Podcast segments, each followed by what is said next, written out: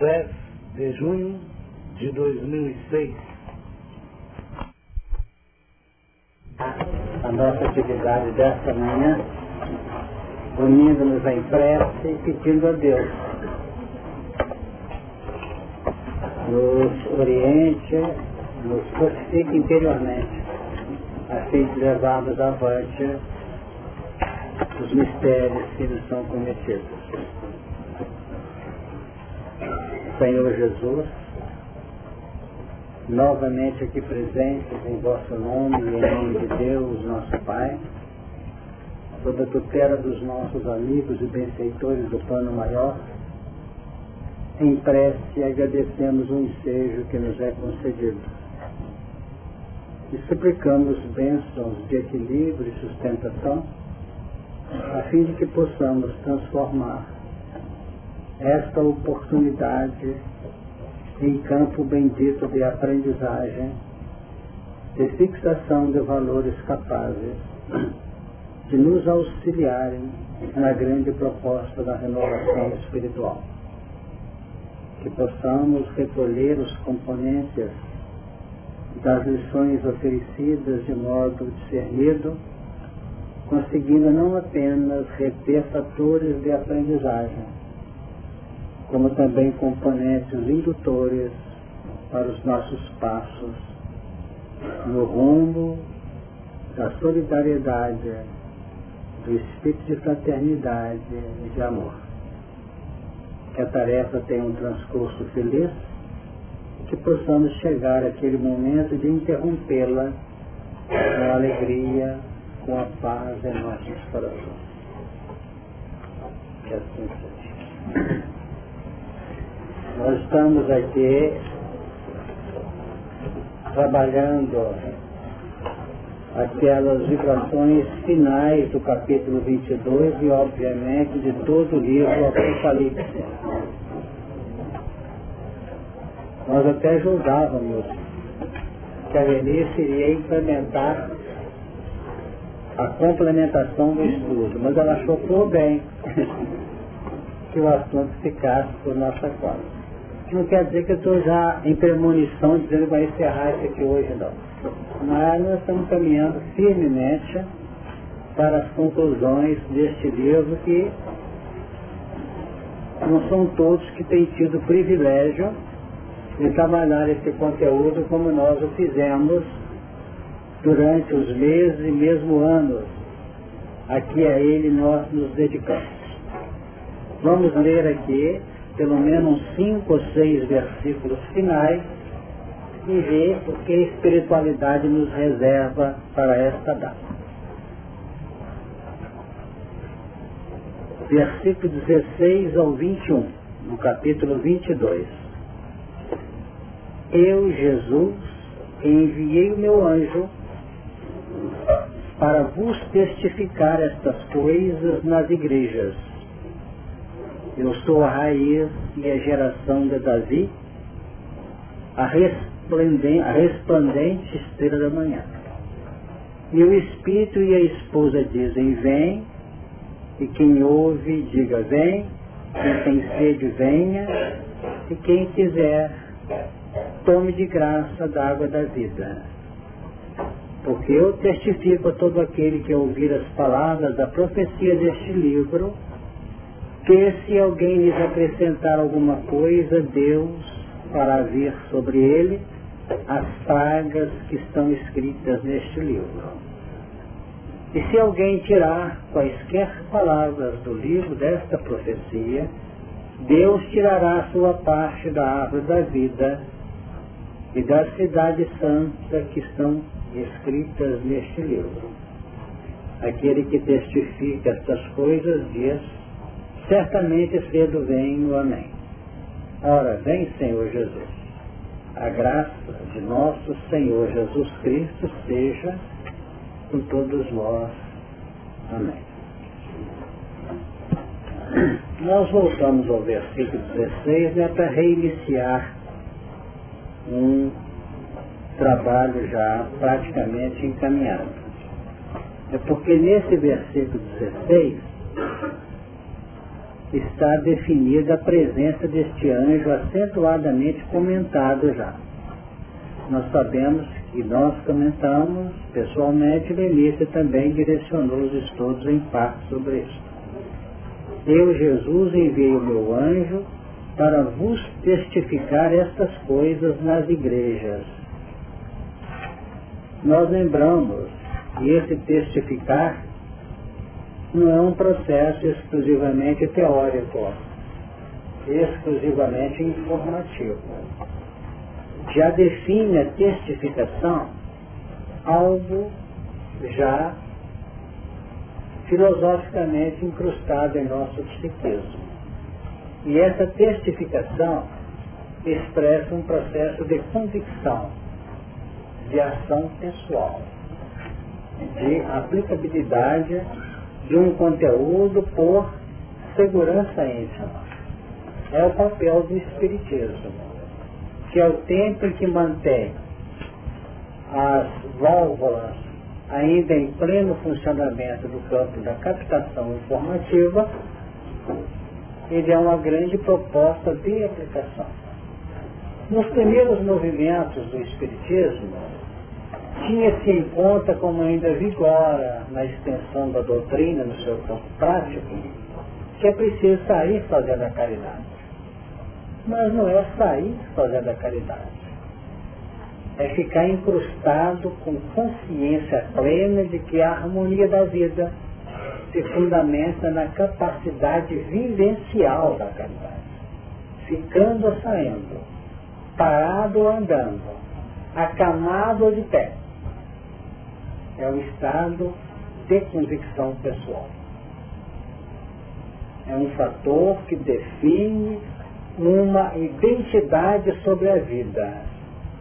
E se o amor é o alimento das almas, nós só estaremos num plano de sobrevida psíquica e espiritual, tendo certeza de que nós estamos respirando num contexto interativo de amor de entendimento, de compreensão, sem exceção. Que se houver exceção, nós estamos achando que estamos bem, quando na realidade nós estamos retirando parcelas deste livro, que são os dois elementos trazidos lá na frente, tirar ou acrescentar. Então não existe acepção. Está no Evangelho Natos. Deus não faz acepção de pessoas. Nós fazemos. Essa é a história. Tiago também. É? Tiago também. Também Tiago. Então nós observamos esses aspectos. Eu quero dizer, como diz o próprio livro dos Espíritos, que eu não posso analisar a conduta dos outros. Posso. De fundamentação didática da observação. Para a nossa ação no campo do discernimento. Não para tirar conclusões pessoais. Então é uma boa medida para quem está chegando ao final do Apocalipse compreender isso. Eu posso ver em pessoas, posso perceber em criaturas do meu lado falhas, como eu também posso encontrar em outras na minha personalidade. Como componentes de observação e de conclusões pessoais. Agora, tirar conclusão, cuidado com isso, é muito desagradável quando uma pessoa que é amiga da outra fala comigo assim, fulano de tal, e cuidado É tão desagradável isso, quando nós ferimos nosso, uma suscetibilidade de um coração que ama. É? Ela podia dizer assim, ela é cheia de complicação, mas eu adoro ela. Acabou aí. E adoro mesmo. Quem ama realmente, quem sabe estar junto da pessoa com esse amor, porque está tentando ajudá-la. Porque o amor, no dia que ele perder aquela substância de fortalecimento, de gerar sorriso, de fazer bem ao coração, ele não pode ter essa exploração de amor. O amor não pode alimentar caprichos. Não é isso mesmo? Que aí passa a ser um processo de lançar pérolas aos porcos. Mas ele tem que ter um sentido de de interação, de circuito. Um circuito que representa interação. Porque aqueles que nós temos que, às vezes, dispensar nosso carinho, dispensar nossa paciência, dispensar nossa tolerância, nossa paciência com essas pessoas, é uma pessoa que nos dá chance, está nos dando chance de progredir. Então é uma concepção bem diferente, esse testificar no versículo 16. No versículo 18, diz assim, porque eu testifico a todo aquele que ouvir as palavras da profecia deste livro. Essa testificação não é para quem vai acrescentar, ou quem vai possivelmente tirar. Esse não tem necessidade de testificar porque não tem enxergando. Porque está cristalizado nas suas concepções pessoais. O texto está dizendo, porque eu testifico a todo aquele que ouvir as palavras da profecia deste livro. A testificação é para quem está ouvindo as palavras, não para quem está acrescentando tirando. Então fala para quem entende. Repetindo, quem não entende não tem ouvidos para ouvir nem olhos para ver. Então vamos ter em conta esse texto, que ele tem uma sabedoria de profundidade. A definir que sem dúvida, quem aprende, quem grava, quem ouve, quem enxerga, tem responsabilidades novas no contexto. E nessa responsabilidade nova, no contexto pela faculdade de melhor enxergar e de melhor ouvir, esses elementos, eles passam a deter conteúdo que nem sempre é possível decodificar. Ou seja, nem sempre esse conteúdo de profundidade é transmitido por veículos decodificáveis. Ele é irradiado e só é compreendido nas teias ou nas linhas da vibração. Será que deu para entender? E tem gente que não explica. Por que, que ama, por que, que rejeita, por que, que faz assim ou por que, que faz assim.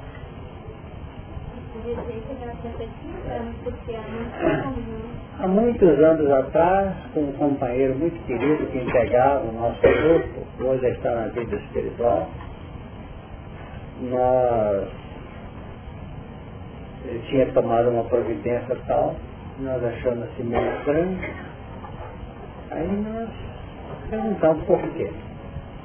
Argumentamos por quê tentando equacionar, trocamos ideia. No final ele falou assim, eu fiz, porque foi o que minha consciência definiu como sendo acertado para a minha alma. Diz, fica caladinho aí e deixa na Quer dizer, a definir que nós temos momentos em que a nossa visão de profundidade pode de princípio, atropelar a própria lei. Porque os grandes lances que nos projetam uma visão de profundidade e de maior extensão não está no alcance da massa. Não estamos falando de sabedoria alienante, não. Estamos falando em visões de alma. Mas muita gente estranha determinadas posições adotadas. Jesus viveu isso, né? Viu isso? Quando indagava, por que disso? Eu falava, posso perguntar a você se, se a batismo de João é de Deus ou dos homens, vai concordar, outro vai discordar e assim vai ser.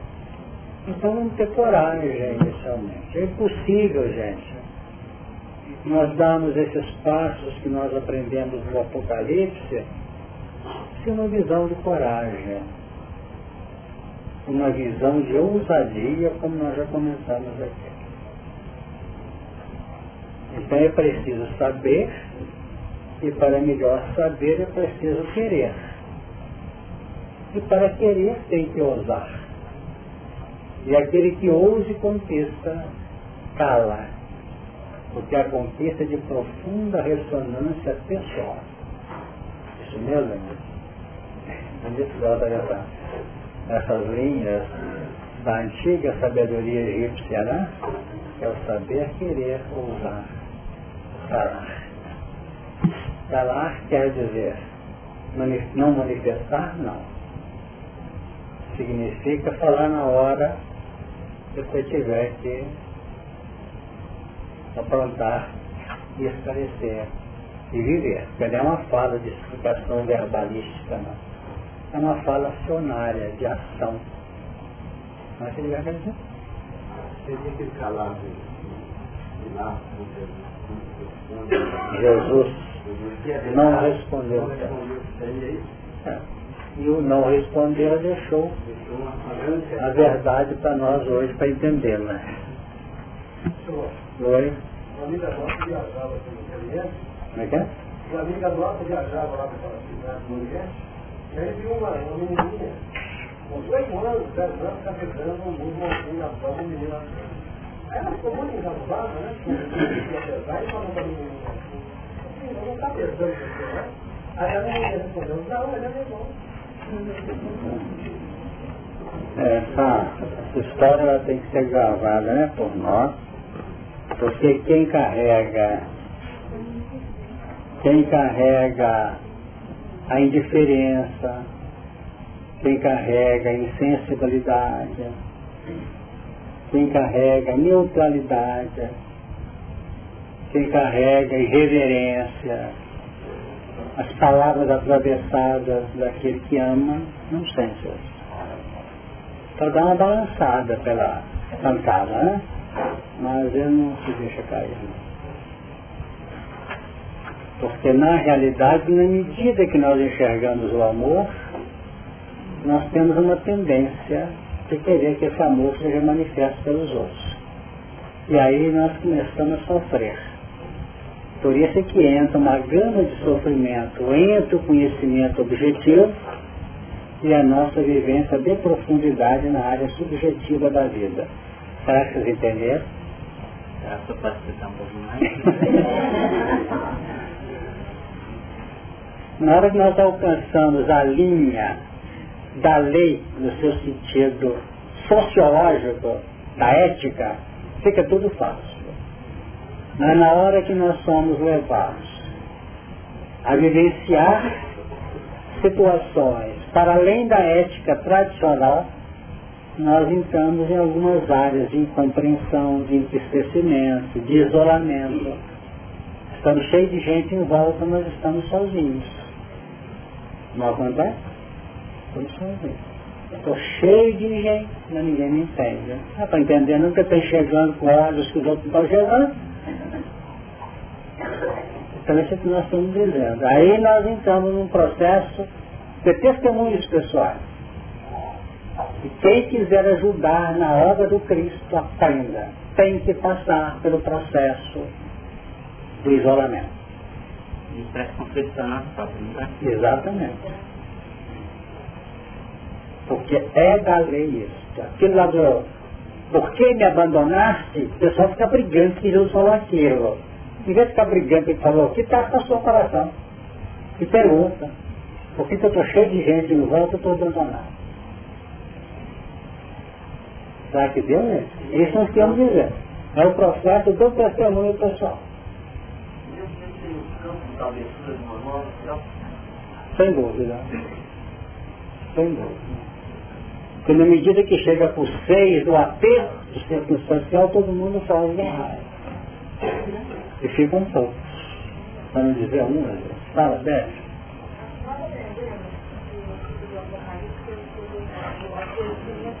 As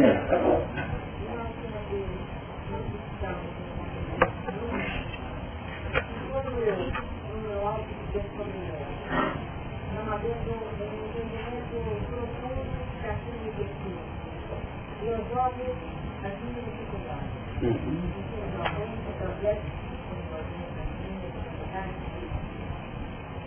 Até aumentando tirando e acrescentando? Sem dúvida alguma. Quando eu carrego, de carregar os nossos, pela carga que eu carrego a experiência, deve, aí, vai carregar. E o que achar onde eu sei? Sem dúvida alguma. Assim que nós estamos tentando, vamos dizer, trazer para que o grupo entenda esse final aqui do Apocalipse. É. Ele não vai nos julgar num, numa área de solidão, não. Porque há um, eu falei isolamento, eu não falei uma solidão doentia ou patológica, tá? que tem que procurar medicações e terapias. Eu falei de uma proposta de solidão, mas num campo de conhecimento e compreensão. Em que o arrimo está na convicção que ele possui. O religioso pode dizer, o arrimo está na fé que ele alimenta. Mas uma fé, às vezes, de fundamentação religiosa. E hoje, com o conhecimento espírita, nós vamos entender que esse processo que nos leva a uma linha e que a gente começa a sentir um misto de esperança ao lado de um misto de querer que a pessoa, as pessoas entendam como a gente. Sem pretensão, obviamente, porque nós somos cheios de falhas ainda, porque somos criaturas em processo de afirmação e de crescimento. Então aí é que surge naturalmente esses ângulos que podem nos guindar uma ótica mais abrangente. Fala, é só fala, Zé. Esse livro parece que é um conteúdo muito pessoal para cada um. Sem dúvida. E a tendência nossa, talvez, de ler esse livro para os outros, seria de acrescentar, talvez, na, no nosso julgamento em cima de algumas pessoas e retirar, talvez, algumas pragas do fundou de cima da gente. Né? Exatamente. Ele tem uma proposta aplicativa, operacional. E é natural. A gente aprende no livro, especialmente no campo linear, periférico, puramente literal, que é um chamamento ao trabalho, a cooperação, a ajuda. Ele, de princípio, ainda tem um processo acentuadamente egocêntrico, egoístico. Tanto que aqui fala, todo o trabalho nosso começa no regime das pragas. Estudamos isso aqui o tempo todo. Nosso trabalho no bem começa pela praga, pela ira de Deus. O que, que é a ira de Deus? Nós estudamos aqui no Apocalipse. Lei de causa e efeito. Não é isso? Então a gente começa pagando débito.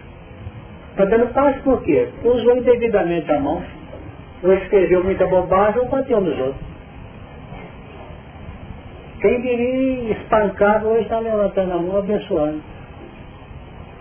Agora, onde termina o peso do karma, do seu sentido negativo, do uso indevido das mãos, e ela começa a ficar leve pela capacidade da benção, nós não sabemos. Onde é que está esse limite? Porque é um limite que não tem aquele momento, aquele meridiano, aquele, ou aquela longitude gravada em computador em graus legítimos e cheio de, de periódicas, não.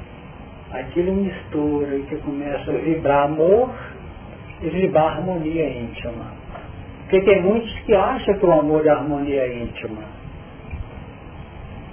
A harmonia íntima é consequência disso. Nós podemos viver uma harmonia íntima rápida, por segundos. Tem um feedback, tem um ponto, tem um trailer rápido do que será a nossa face.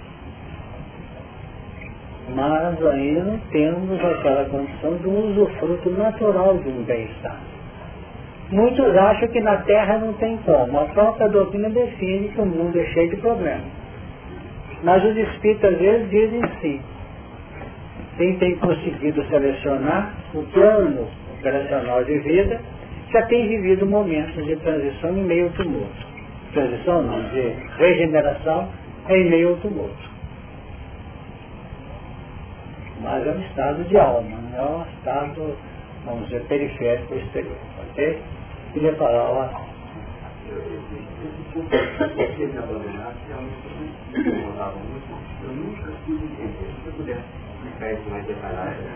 Mas isso é difícil demais, é. é uma briga no mundo inteiro para saber se ele foi fracassado, se ele foi covarde, se ele foi temeroso. É. Mas o que nós estamos trazendo no plano aplicativo do Evangelho, em outras palavras, ele definiu o que?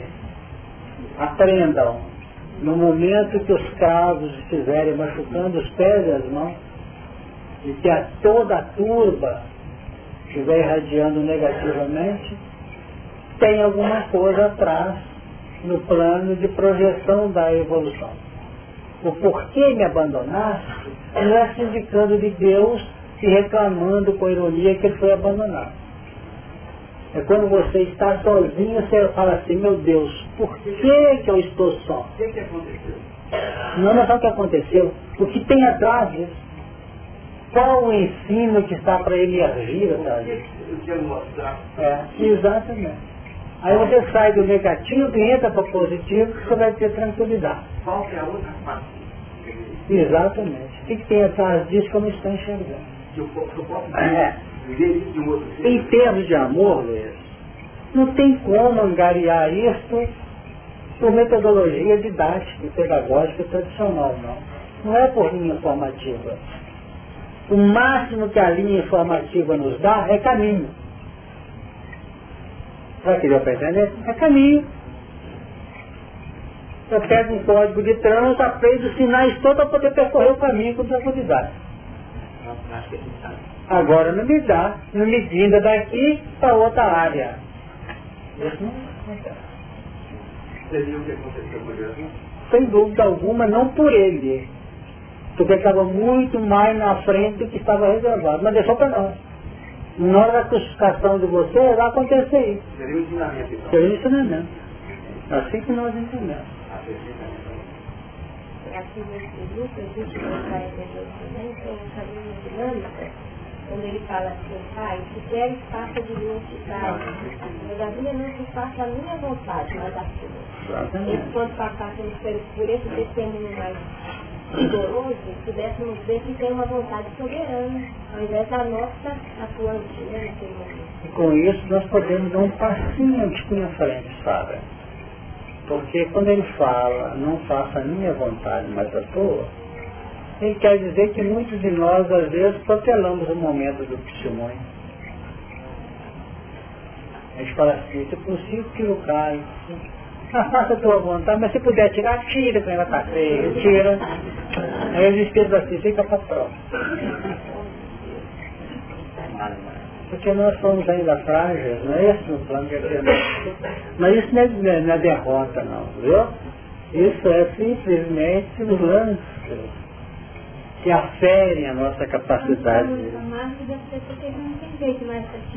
Pois é, chega num ponto que às vezes fica difícil, né Maria? Tá bom. Então, eu um acho que pode, não deve, né? Aquele aviso nosso, Sebastião Cordeiro, você lembra dele lá? Lembra, lembra. O Sebastião Cordeiro buscou para construir um um centro de trabalho do Rio de Janeiro. E lá ele conseguiu, através de outras pessoas, com a ajuda de alguns companheiros, aí na segunda eleição de diretoria ele perdeu.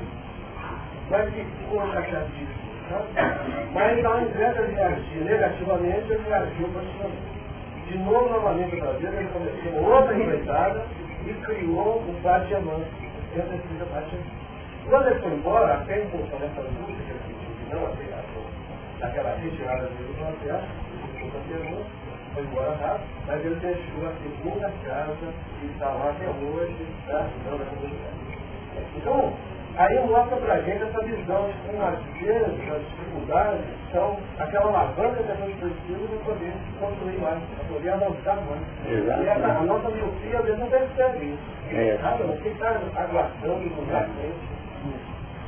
E quanto mais o coração esteja desarmado no processo da reação pessoal, mais aprofundamento haverá nas raízes das nossas decisões. Nós nunca derrotados. Nós mesmos derrotamos. Sem dúvida alguma. Sem dúvida alguma. E tanto isso é verdade que normalmente os grandes derrotados e sofridos são os, os evidenciados e reverenciados à frente. Isso é da lei. Porque todo super-homem é rejeitado pela massa. Não é isso? É preciso que a massa alcance determinado patamar para que entenda as legítimas mensagens dos chamados super-homens ou daqueles que se evidenciam no meio dela própria. É. Ainda ontem a gente analisava, lembra, sobre a Teresa d'Ávila, está lembrado? Não era compreendida. Espírito de uma postura, de uma fibra muito grande. Foi rejeitada, apenas não foi queimada e levada a situações complexas em razão de determinadas, determinados ângulos que ela defendia em função da própria igreja constituída. Lá na frente não demorou muito para canonizar. E hoje é considerada uma das grandes, vamos dizer, personalidades no campo, até do campo da doutrina mesmo.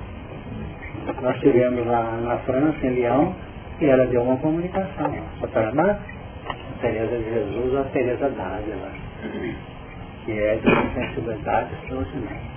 Mas ela teve momentos que andou na beirinha. Mas passou depois a ser compreendido. Né? Vamos caminhar aqui. Então nós analisamos que a testificação para aquele que ouvia, e não para aquele que acrescentar algo, porque aquele que, se alguém lhes acrescentar alguma coisa, Deus fará vir sobre ele as pragas que estão escritas nesse livro. Ou seja, ele, vai, ele virá a vivenciar,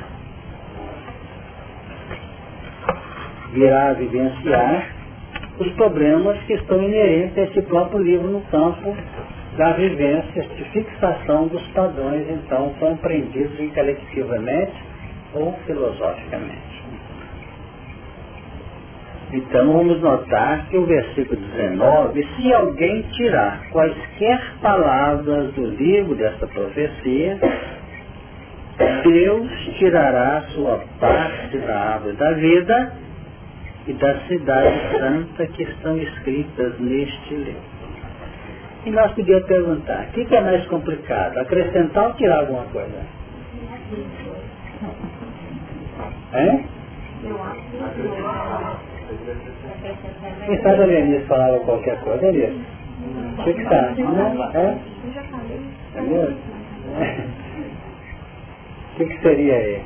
O que acrescentar o que tirar? O que acrescentar entra nas pragas. É isso? O que tirar perde o acesso à árvore da vida e à cidade santa. É tirar está mais grave. É? Tirar está mais grave. Sabedoria do Apocalipse não é brincadeira não. viu?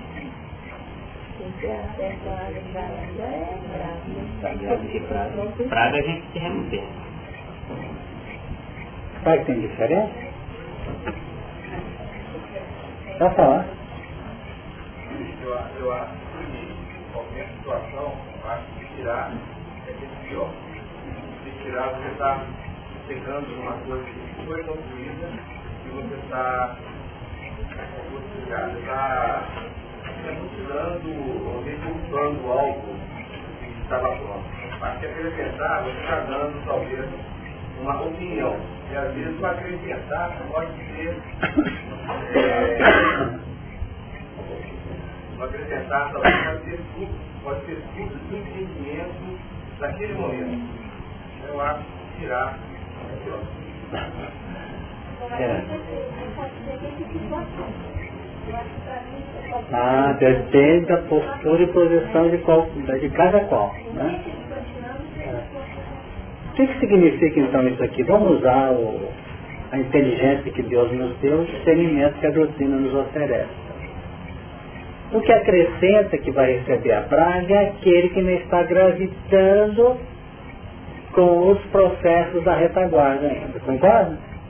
Ele está assim olhando para o aparelhozinho que tem do outro lado, mas está adorando a vida de cá. São aqueles que às vezes chegam aqui, adoram as reuniões e falam, mas não abandono o meu sistema de jeito não. Porque o grande problema da, do, do, da caminhada à frente não é o medo que tem à frente, é o medo de perder o que está atrás. Então nós temos esta mentalidade vigorante. Eu estou feliz com também ser um paraíso isso aí, mas não é não. Eu gosto desse sufoco aqui. Não é isso? Então fica preso ao campo enraizado do seu passado. Ainda não está. Por isso que o processo da evolução, ele é desafiador. A gente acha, às vezes, que nós estamos sendo marcados, que não, os espíritos não investem na gente, porque nós ainda soltamos cada coisa no plano verbalizado e no plano prático, dá até tristeza. Não dá, às vezes, um pensamento atravessado, meu Deus, me falando, não, só porque por isso. Você quer voltar, né? É acrescentar.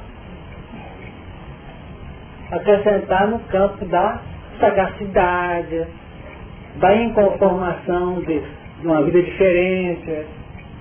Certo? Ah, tá não, estou dá vontade de largar tudo. Você que está fazendo reunião, faço faço palestra, faço aquilo, faço aquilo. Esse povo está aí, lá, todo mundo aí preocupado com a Copa, eu estou aqui sem saber se eu vou na reunião no dia da Copa. E fica numa lamentabilidade danada. Esse é saudosista, dá vontade de voltar lá e acrescentar, ainda posso ficar mais um bocadinho. Então nós temos tudo isso como natural na nossa personalidade, no nosso disciplina. Então esse ainda tem um processo saudosista muito. Inclusive nós nos permitimos a sugerir ao grupo que a gente analise isso. Se eu sair dali, se eu pedir minha aposentadoria, pode estar complicado, não está, eu posso até de vez em quando, mas não foi um gesto adequado que eu tomei. Não pode acontecer? Mas quando até decide, esquece, tem que saudosismo, não? Porque esse primeiro lance é saudosismo. Você está querendo trazer o assumir, então. Né? Não quer justificar a dificuldade. O problema que ela está vivendo não é porque saiu não, porque não entrou direito. No campo novo. No campo novo. Porque caminham juntos. Tira o campo negativo, automaticamente fica acrescentando. Mesmo que não faça nada além, a gente está acrescentando o negativo. Então, dentro disso, nós aprendemos o quê? Isso eu tenho no meu coração. Não desvincula sem vincular. O primeiro passo é vincular. Tudo que ligar, estará ligado. Tudo desligar, só tem gente que quer desligar primeiro. Estarracha tudo aqui e é lançado ao léu. Aí não acha isso. Até quando eu casar, vai ser o ano que vem. Eu pensei, não, não é isso. Vai acontecer isso ou aquilo. Né? Mas tem que vincular. Ó, quando, eu, quando eu casar, quando eu mudar, aí vai ser diferente, né? Quando eu passar no vestibular, quando passar no vestibular não vai fazer nada, você vai ficar por conta do seu curso. Você tá. Quem tem que fazer, faça agora. Certo? E vai levando. Vai dentro das linhas vamos dizer, compatíveis com o mecanismo de vida que a gente tem. Mas vai criando um processo de relação, de conexão, de vinculação. Porque essa vinculação acaba nos favorecendo a desvinculação. Então nós trouxemos um exemplo bastante prático, um grande número de pessoas vivencia exatamente definindo esse aspecto.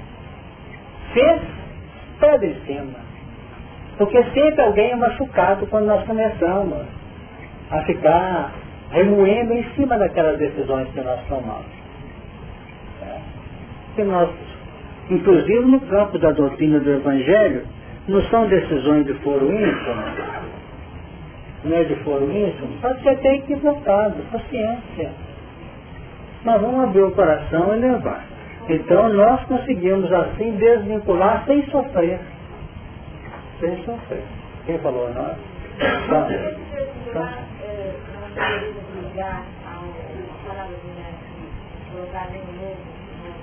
Exatamente. Nós entendemos assim também. Não se põe vinho novo em outro velho, nem remendo de pano novo em vestido velho. Então a dualidade, hora luz, hora. Como é que é? Aí então se encontra dualidade, hora luz. Sem dúvida alguma. É óbvio que eu tenho o direito, por exemplo, de ter tomado uma decisão que às vezes está me fazendo hoje sofrer, não sabe, tirou um bocadinho a tranquilidade, eu fico até uma ressonância presença, até algo que eu fico pensando, se eu não tivesse feito isso, talvez tivesse acontecido. Mas se eu ficar cultuando isso, eu vou sofrer dobrado. Sofrer física, às vezes psicologicamente. Só um bocadinho?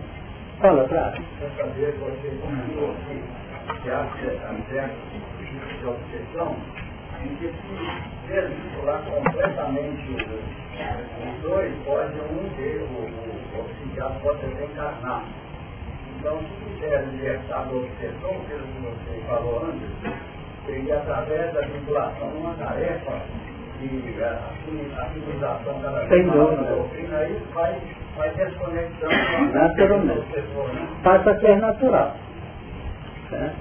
É bom que em todo grande processo que nós sentimos que temos que desvincular, é você procurar vincular para você fazer um, um trabalho de integração em outra pauta do campo mental. Aí vai havendo uma desconexão natural equilibrada, justa, nesse sentido. Desculpa, você queria falar. Quando eu iniciei na doutrina espírita, eu era católica, né? Que a maioria. Aí eu senti uma necessidade de estar na igreja, abrir e de estar no espírito, né? Hum. Eu fiquei com esse conflito, eu cheguei até não sei se eu sou orientador. Eu dentro, ia, sabe, segurança, né? Eu falei, faça o seu coração mandar. Vai chegar um momento que não vai ter necessidade É, tem acontecido com muitos outros, graças a Deus. É. nesse processo de isolamento todo, uma vida de relação, não em relação a dois propriamente, né? companheiros de trabalho, no dia a dia, companheiros de doutrina mesmo, nesse isolamento, a tônica, o silêncio passa a ser a tônica nossa, não um silêncio de indiferença, mas um silêncio de, de, de compreender que o outro não me compreende. Para que eu entendi, vamos lá, repete. A tônica nossa passa a ser o silêncio, Sim. mas um silêncio de compreender que o outro não me compreende. Isso de algum modo ajuda demais. Você falou a palavra compreender. É. A palavra compreender é de uma sabedoria profunda. A expressão compreender com toda a sua carga vibratória evita crimes, evita resistências, evita lágrimas. Quando nós sabemos compreender. Todas as vezes que um fato de maneira imperceptível ocorra, levante, equacione o processo. Leva para o quadro, como se fosse uma equação, vai decompô-la. E ao se decompor uma equação, que eu adorava quando eu estava estudando decompor equação, você tem uma ideia tranquila dos fatores. E que você começar a entender os fatores, não tranquiliza a gente? Poxa, você vê aquela equação montada, que nem a do Einstein lá. Essa equação é uma beleza maravilhosa. Certo? Porque cada fator tem uma ponderabilidade diferente no campo vibracional. Não é isso? Não estou falando matemática não, estou falando sentido intrínseco de tudo isso. Então o que que nós vamos observar? Que a gente sente. É. Que a gente sente um alívio. Porque nós somos criaturas sensíveis, especialmente junto daquelas que nós mais amamos. Que nós mais amamos. A gente tem até lutado, porque nós temos que descobrir estratégias pessoais. Essas estratégias de profundidade não funcionam de maneira generalizada. Não temos regras. Mas tem estratégia que cada um de nós pode levar, pode eleger. Então quando às vezes nós estamos começando a criar umas coisinhas na cabeça, para poder distanciar, para poder criar um estado de resistência, vezes você tem que fazer uma mudança de, de observação, de postura de observação, e começa a analisar a diferença e desarma o coração, não perde o sono, dorme bem. Por aí. Vamos lá.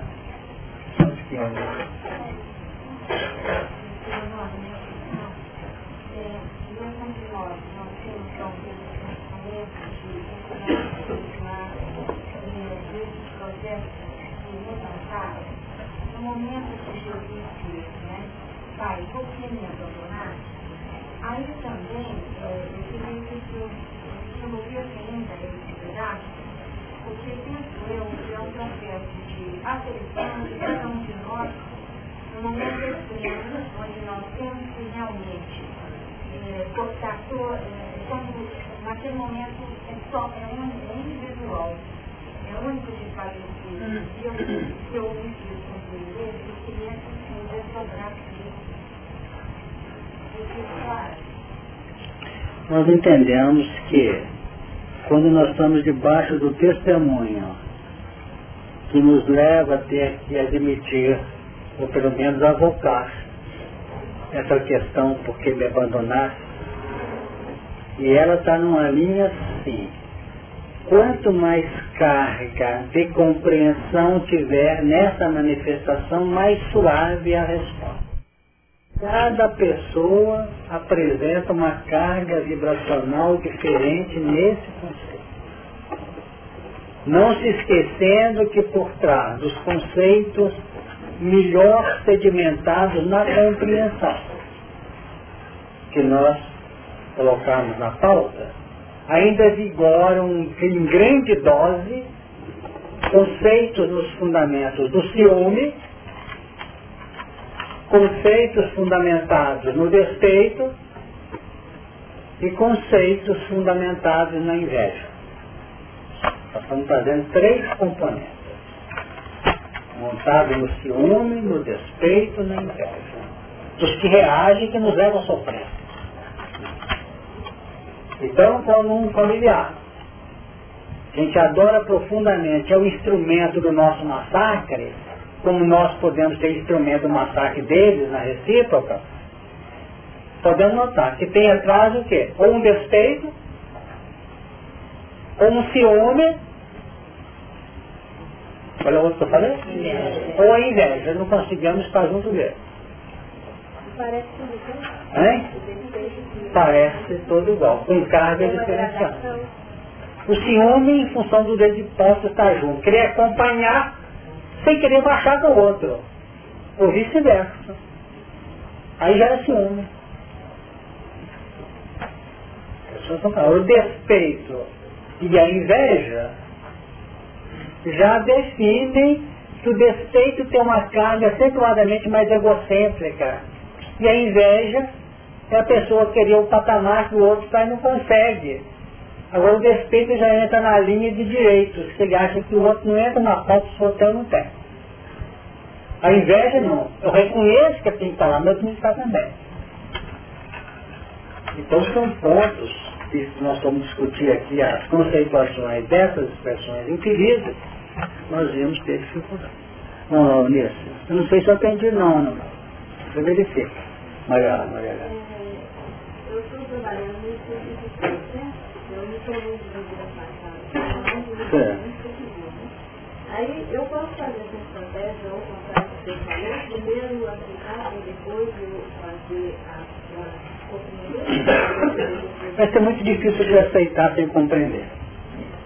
Fica uma aceitação passiva, uma pretensa humildade. Então aceitar é, é enobrecedor pelo que eu entendo. Mas é muito difícil aceitar uma situação com autenticidade pessoal sem uma dose de compreensão. Porque quando eu falei em compreender, eu falei em decomposição de fatores. Não foi o que eu falei? Então compreender é isso. Ah, compreendo. Compreendo. Você nem pensou no assunto. Não é isso? Então tem que haver um processo de abertura de coração e fazer uma decomposição. Aí você vai notar que aí você está compreendendo. Se compreender, você vai mais duas, três existências sem problema. Eu, eu aceito é mais ou menos que a Deus quis, né? Exatamente. Eu não quero. Hoje nós temos que seguir, senão vai ficar para a semana que vem. Como é que vai ser? Aí ele Elias vem cá para terminar, né? Fala, Beto. Não, pode dizer, por favor. Eu estou falando nisso, é para dar aquele... É. O amor com submissão, perfeito. Amando, mas na verdade eu estou submetendo o outro aos caprichos pessoais. Sem dúvida. É. O amor ele é muito, ele é muito nobre, ele não tem subjugação. Qualquer cheiro de subjugação pode ser tudo, pelo que depreenda, viu, Beth? Não é amor, não é isso? que o amor ele, ele está presente, ele, hein? é renúncia, mas não renúncia entristecedora, uma renúncia de, de vitória pessoal. Olha, nesse caso aí, na escrita desse livro, apesar dessa solidão, é simples na interação com, com o semelhante, né? Sem dúvida. Não é com o semelhante só. Nós entendemos que o Apocalipse é uma metodologia, um sistema, um código de vida. Vida, no seu sentido operacional, diante de Deus, do próximo, do universo. Certo? E quando você, por exemplo, é, tira um obstáculo, uma pedra do caminho, você está fazendo muito melhor para o seu semelhante que atender um que tropeçou na pedra e caiu e quebrou a perna. Vocês estão entendendo? Quer dizer, você está tendo uma visão de amor universal. Tanto que eu costumo brincar aqui, falando sério. Mas se você tirar a pedra e fala daquele que colocou a pedra ali, você está tirando de um lado e inconformado do outro. Não é isso? Então são pontos de desafio pessoal, que entra aqui no acrescentar ou no tirar. Não é isso? Então diz aqui, que se alguém tirar qualquer palavra do livro dessa profecia, Deus tirará a sua parte da árvore da vida. Então vamos observar que o tirar representa o quê? O impedimento de nosso acesso à árvore da vida. O que é a árvore da vida, gente? Que está lá no início do Apocalipse, não, no início de Gênesis. O que, que significa essa árvore da vida?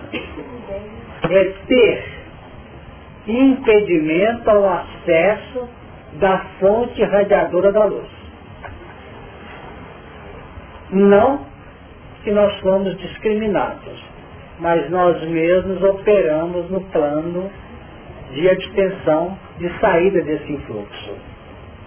E essa saída desse influxo, dessa água da vida, ter acesso natural a ela, respirando o seu oxigênio, e retirando dali, alimentando com seus frutos, ou como diz o próprio Apocalipse, as folhas para a saúde das nações, a perda de acesso não é pela incursão no mal, não. É no plano das opções de justiça. Porque se ela é amor, a outra árvore que tem sido a nossa sustentadora no tempo, no espaço, nos mundos, tem sido a árvore da ciência do bem e do mal. Não sei se eu estou entendendo. Eu estou cansado também que eu tenho que amar, porque eu tenho que estar justificando e querendo dar uma de juízo para as pessoas. Aquele que adota um processo de julgamento com as pessoas, ele está trocando amor por justiça. Pensa que outros cobrem em nome de Moisés? Ame. Simplesmente nós somos convocados a amar. E Kardec trouxe a caridade inspirada em Paulo, em Vicente Paulo. Por quê? Faço bem. Porque quem não tiver direito a usufruir o bem, não usufrui não. Agora, entramos num plano que tem discussões sobre isso. A nossa discussão está sendo essa. Porque lá atrás, no Velho Testamento, nós temos o seguinte, diz aqui assim, essas são as origens dos céus e da terra, capítulo 2, versículo 4. Versículo 5. E toda planta do campo que não brotava. E formou o Senhor Deus o homem do pó da terra e soprou em seus narizes o fôlego da vida. E o homem foi feito alma vivente. Então vejam bem. E soprou em seus narizes o fôlego da vida. A definir que precisava de uma atmosfera purificada para respirar. E plantou o Senhor Deus no jardim, no Éden, da banda do Oriente, e pôs ali o homem. E o Senhor Deus fez brotar da terra toda a árvore agradável à vista, como ponto de referência de crescimento e de evolução, e boa para a comida. Quer dizer, ordem, harmonia, segurança, inteligência e beleza. Como o irmão fala na camisa luz. Tudo revestido de ordem e beleza. Então, árvore agradável é vista e boa para comida. E árvore da, da, vida no meio do jardim. E a árvore da ciência do bem e do mal. As duas trabalham concomitantemente. Então, a árvore da ciência do bem e do mal é caminho para a árvore da vida. Árvore da vida que é amor tem que ter no seu âmbito a justiça em toda a grandeza.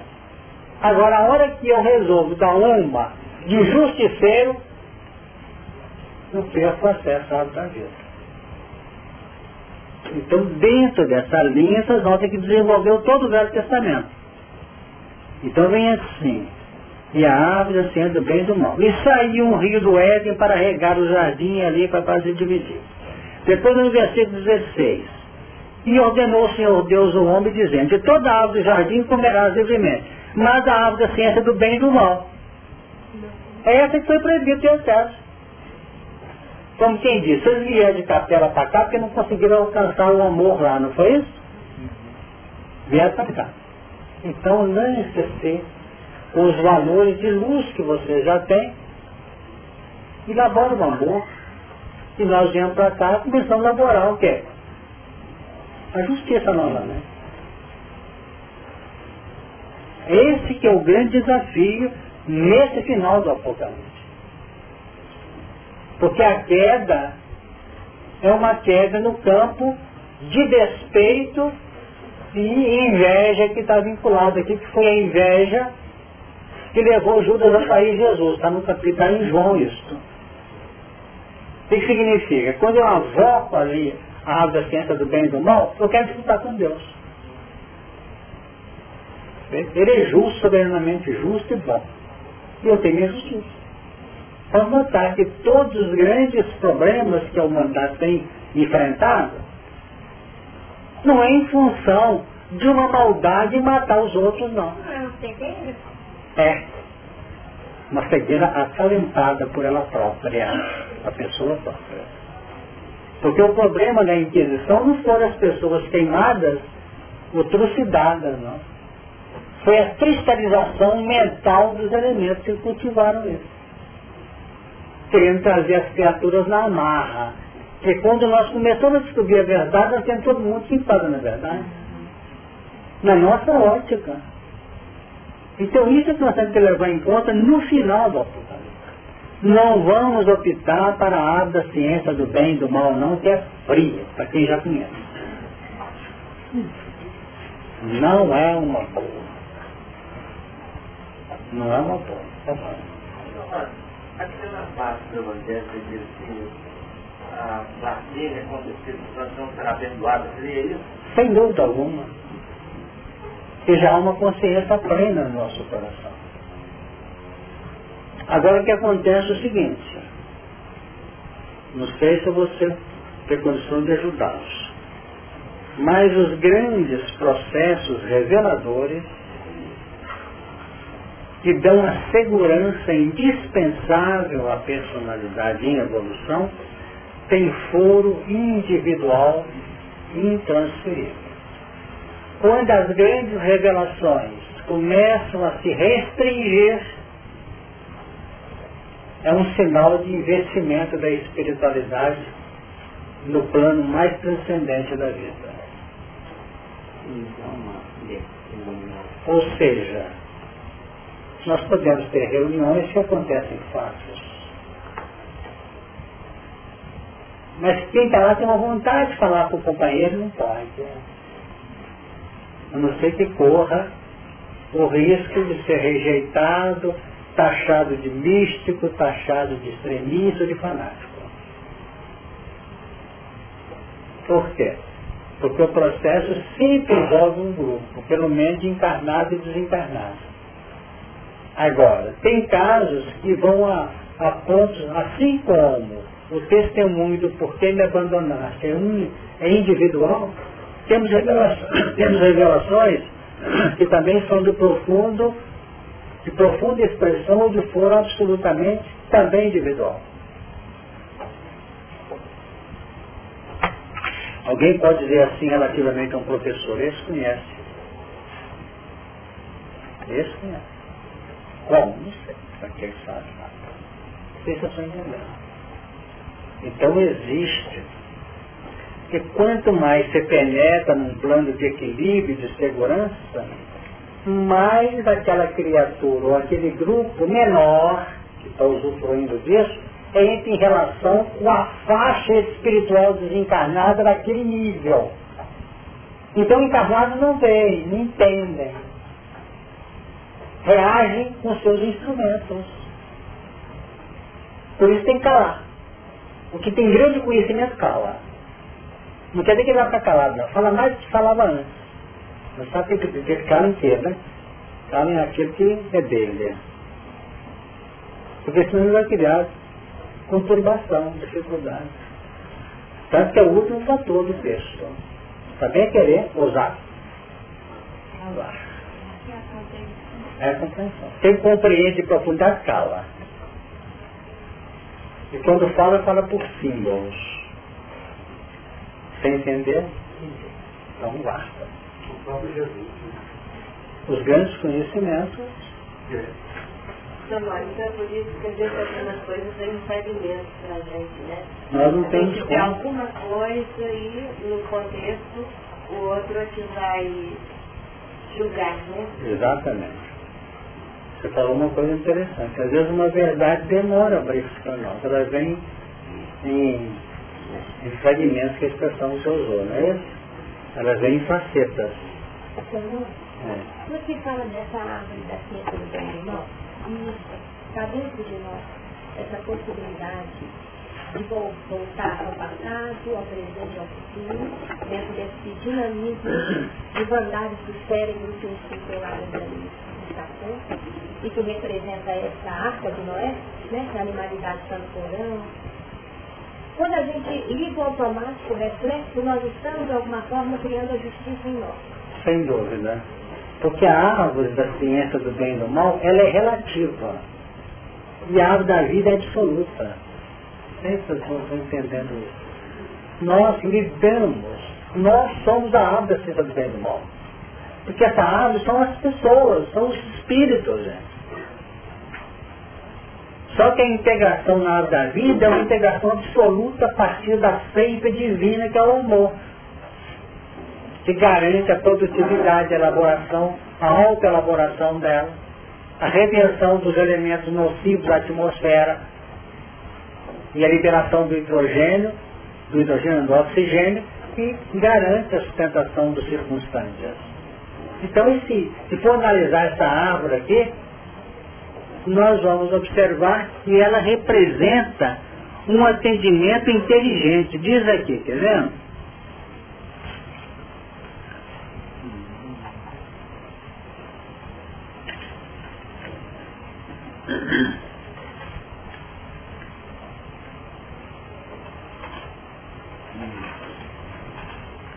Diz assim, aqui no versículo 21 parece. 22. Mostrou-me o rio puro da água da vida, foi falado no versículo aqui também. Nós estudamos. Claro como cristal, que procedia do trono de Deus e do Cordeiro. Deus no campo filosófico do amor irradiante, com Jesus o que opera esse valor. O que opera. No meio da sua praça, de uma e de outra banda do rio, estava a água da vida, que produz doze frutos, dando seu fruto de mês em mês, e as folhas da árvore são para a saúde das nações. Perceberam essa árvore? Então nós somos coparticipantes da árvore da vida, desde que a nossa justiça seja a justiça abençoada. É a postura do justo, vivencial, não do justo aplicador. Senão que eu, eu, eu me colocar como juiz é uma coisa. Então o processo do meu julgamento não é com a instrumentalidade didática distorcida que eu ainda trago. É com a minha própria linha integrativa. é com a minha vibração ambiente. Que eu estou alimentando a árvore da vida. E não alimentando a ciência do bem e do mal. Se eu estiver alimentando a ciência do bem e do mal, eu passo a sair do absoluto para integrar o relativo. Não é fácil entender isso. Então, tirará a sua parte da árvore da vida. E da cidade santa que define o quê? A integração vibracional de efetiva sustentação pessoal, estão escritas neste livro. Eu estou achando que quanto menos se falar nisso agora, melhor. Você está concluindo. É? Isso aí, isso aí. Estou deixando uma, uma pergunta aqui que eu quero dizer. Às vezes quando falar de Jesus, diz, se seja feita a vossa vontade. Né? Aí não já agora há pouco da porque ele me abandonou. Agora eu estou lembrando a última palavra dele. Isso tem alguma coisa a ver com uma coisa É evidente que não. O ápice de Jesus não foi a cruz? Não. Eu estou falando a respeito da opção. Sem dúvida alguma. É uma questão pessoal. Ninguém pode ser incluído nesse apocalipse, nesse final aqui, de fora para dentro. Essa inclusão é de dentro para fora. É opção de vida. Então, quando eu estou dizendo que é bom que vocês analisem cada um de si, como é que está sendo a nossa proposta? Como é que está sendo a nossa irradiação? A nossa irradiação. Porque a proposta de alimentar da árvore da ciência do bem e do mal não vem da misericórdia divina, vem das influências inferiores da nossa personalidade.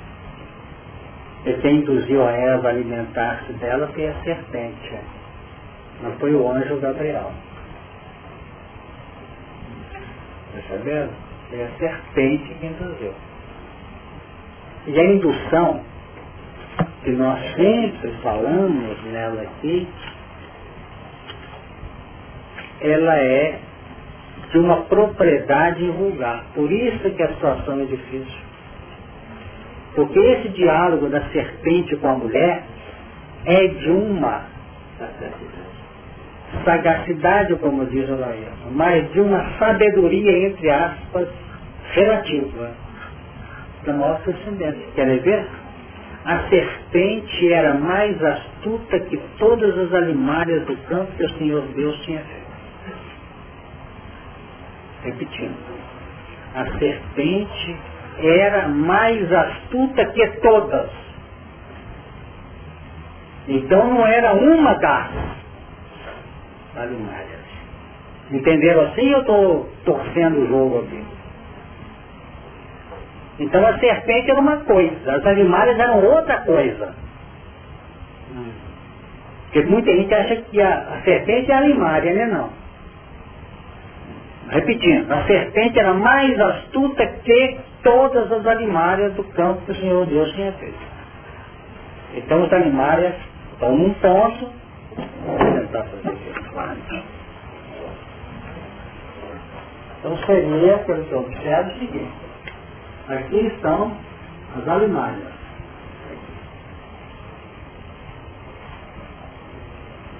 Aqui estão as alimárias. E, fora desse contexto, devia ser tão contrário, né? Mas eu estou dizendo aqui para vocês não saberem. Então diz aqui, ó.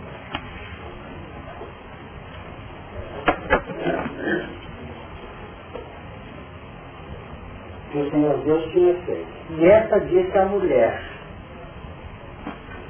Então aqui estão as alimárias,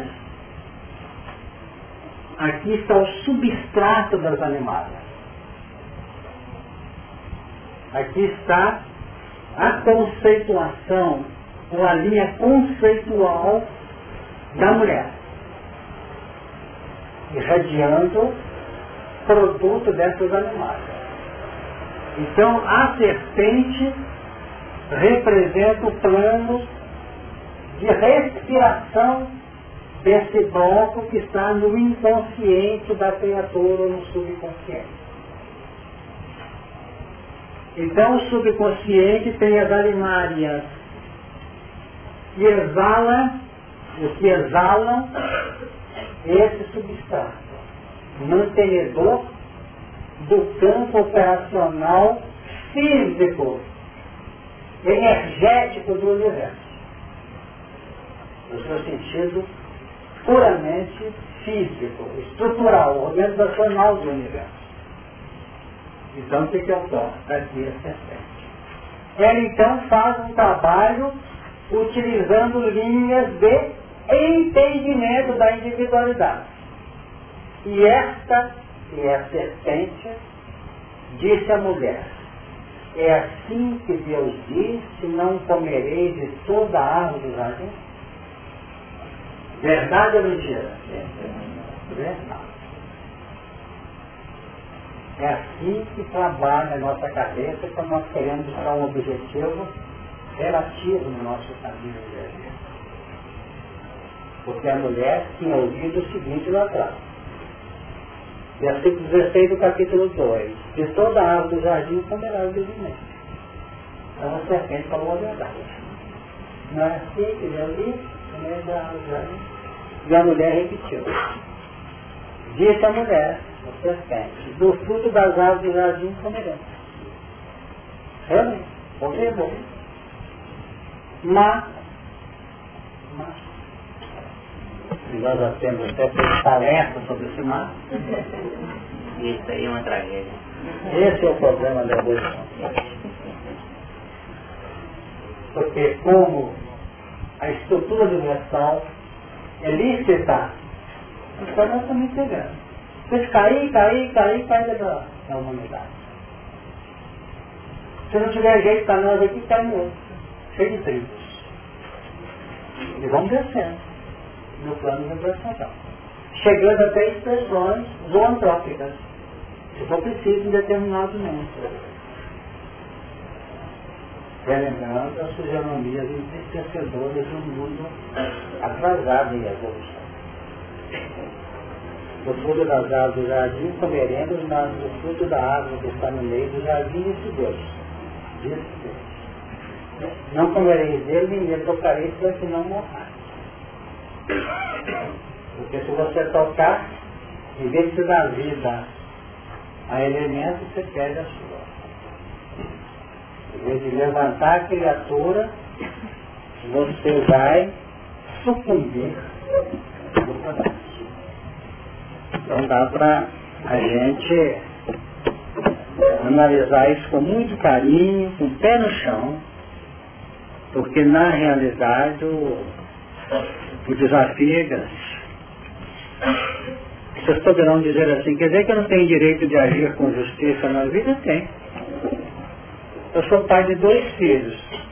Tenho um papel junto deles, de preceptor, de educador deles. O que, que acontece? Eu tenho que usar minhas instrumentalidades educacionais, não estou? Então nós temos uma linha de limite. Agora, aqueles que estão vivendo e convivendo com pepinos, que são os desafios no campo da existência, vivem isso por uma questão de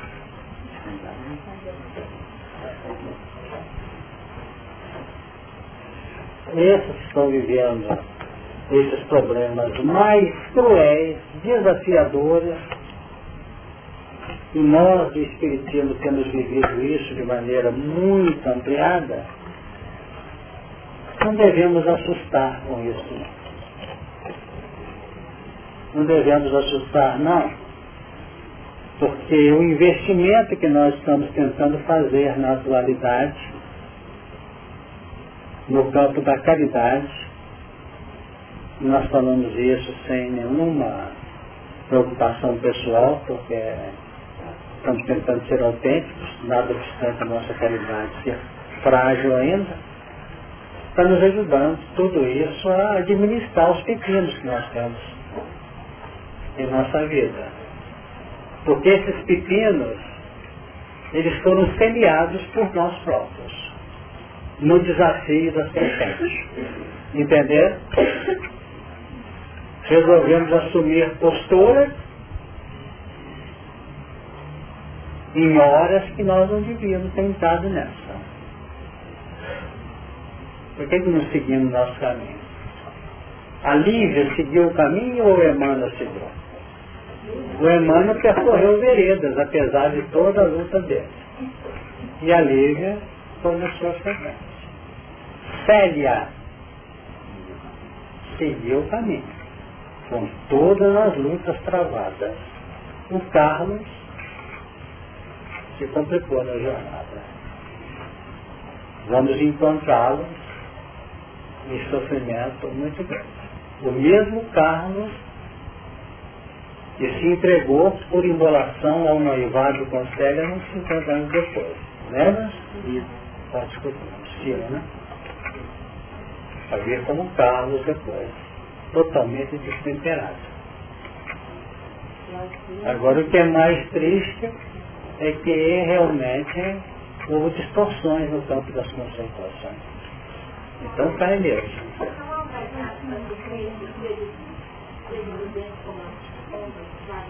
Houve, tanto que o próprio, tanto que após o envolvimento com a serpente, que a mulher recolhe um processo conceptivo, houve uma concepção no plano da sua vida mental, e o primeiro filho dela é Caim.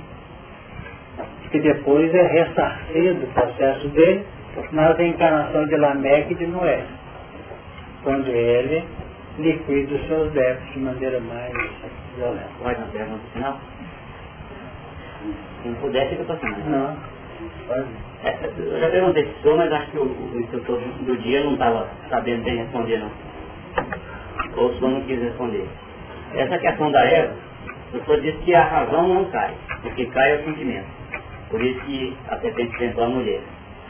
Agora no versículo 12, Cada um fala assim, a companheira que o senhor me deu me enganou. Se a razão não cai, foi enganada pelo sentimento, como é que fica assim? Paradoxo aí. Em tese a razão não cai, a razão é arrastada. É arrastada. Porque ela é levada. É, ela é levada de rodão pelos gritos do sentimento que é um estado de alma, que para todos os efeitos ele é legítimo, tendo seu grau de busca de felicidade. Na sua ótica de felicidade, aquela postura é válida. E você faz um comércio com a vida. Você compra agora para pagar a longo prazo. Ou compra agora paga à vista. Ou compra e paga num prazo suficiente. Então Jesus é que definiu a questão do negócio. Não falou com a mãe dele, estou aqui cuidando dos negócios do meu pai. Então vida é negócio. Quanto mais a mente se abre, mais há da nossa perspectiva de comerciante. Agora nós continuamos a endeusar o nosso plano de felicidade relativa.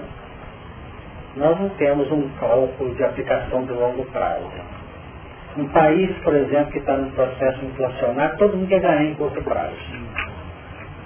Mas quando você entra numa economia globalizada, com mais ali com com Expo né, com Freire, está trabalhando na área que nós não somos expertos mesmo.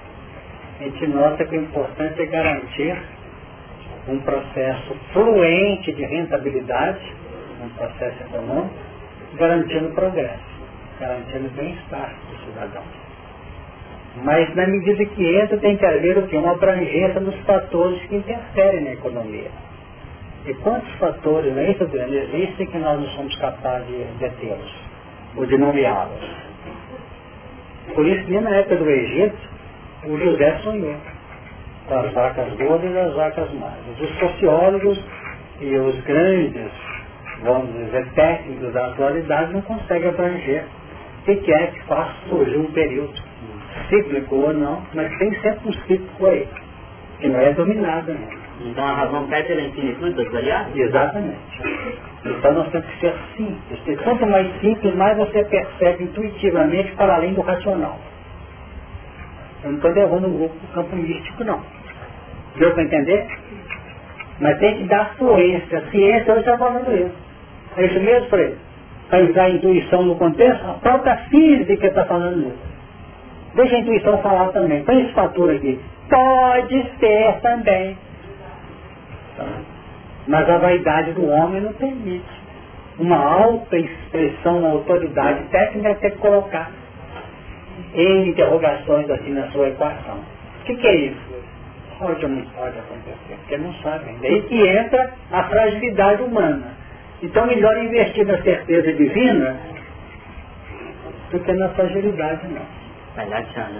Pensa nisso, eu não quero complicar nesse final de, de atendimento aqui do nosso Apocalipse. Eu queria apenas dizer assim, aquele que está no versículo 20, que testifica essas coisas diz, certamente cedo venho. Que a resposta da misericórdia divina ao grande banho da experiência. Esse cedo venho são três dias, três etapas. Dias que podem ser dias de um minuto cada um, de 30 segundos cada um, ou de um ano cada um, ou de 100 anos cada um. Mas o cedo representa a misericórdia no atendimento aos nossos corações. Esse amém define o assim seja. Ora, vem Senhor Jesus.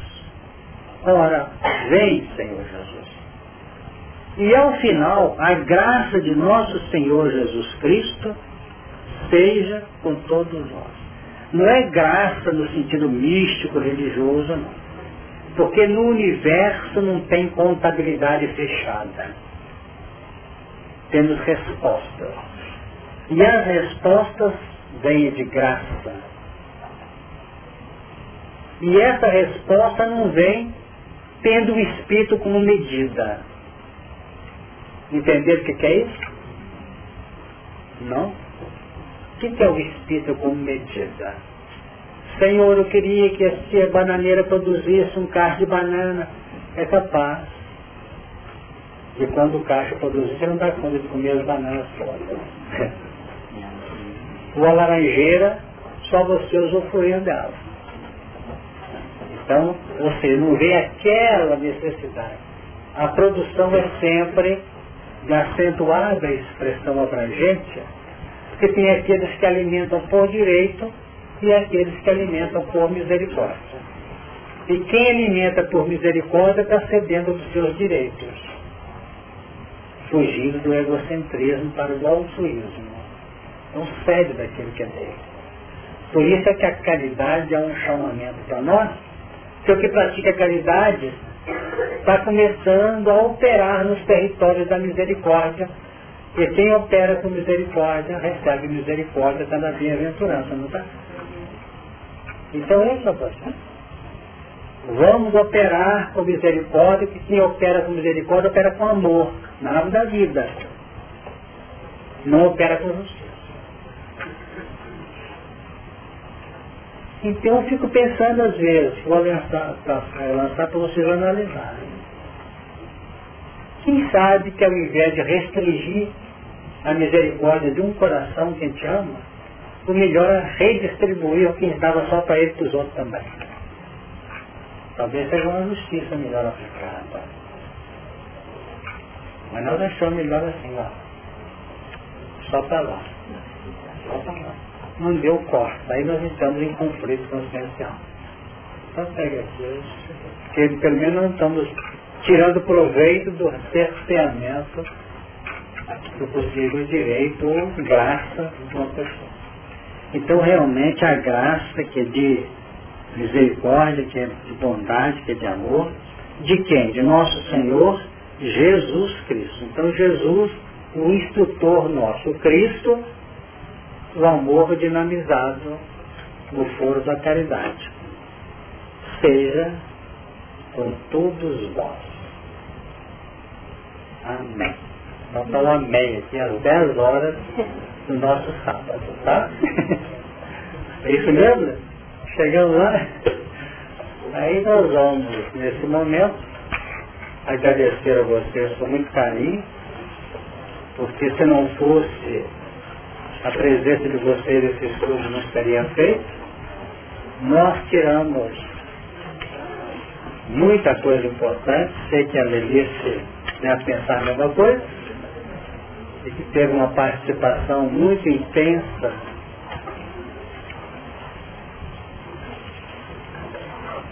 teve uma participação muito intensa conosco nesse período todo.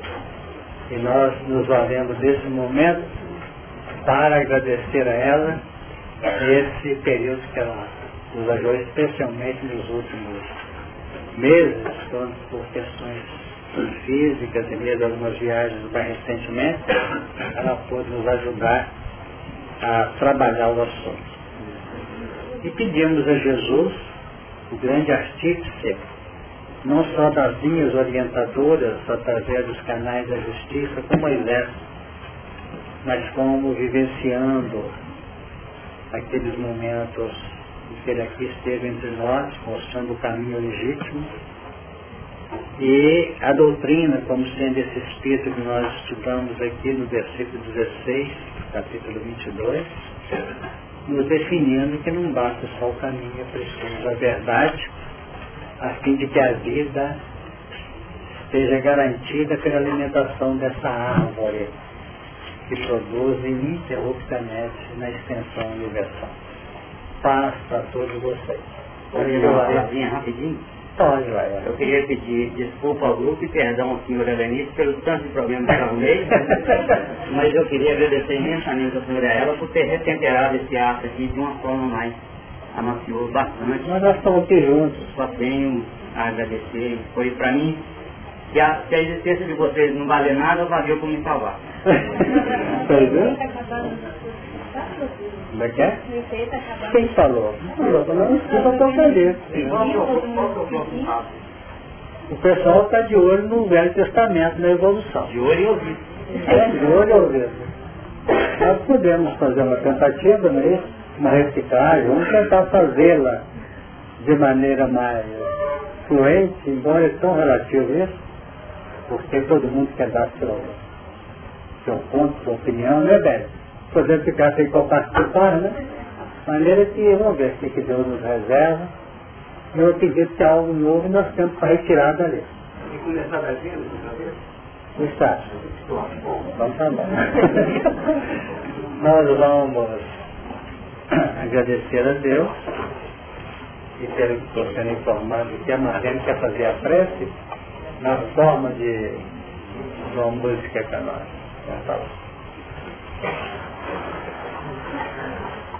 Vamos unir o nosso pensamento né, em agradecimento ao Pai pela vida e que todos os nossos pensamentos revertem em luz pela oportunidade de estar.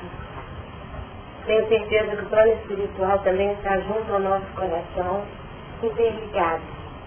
E através da nossa quisera, possa fluir a luz, o amor, a esperança. I wonder, I long is and when the light seems so dark away, when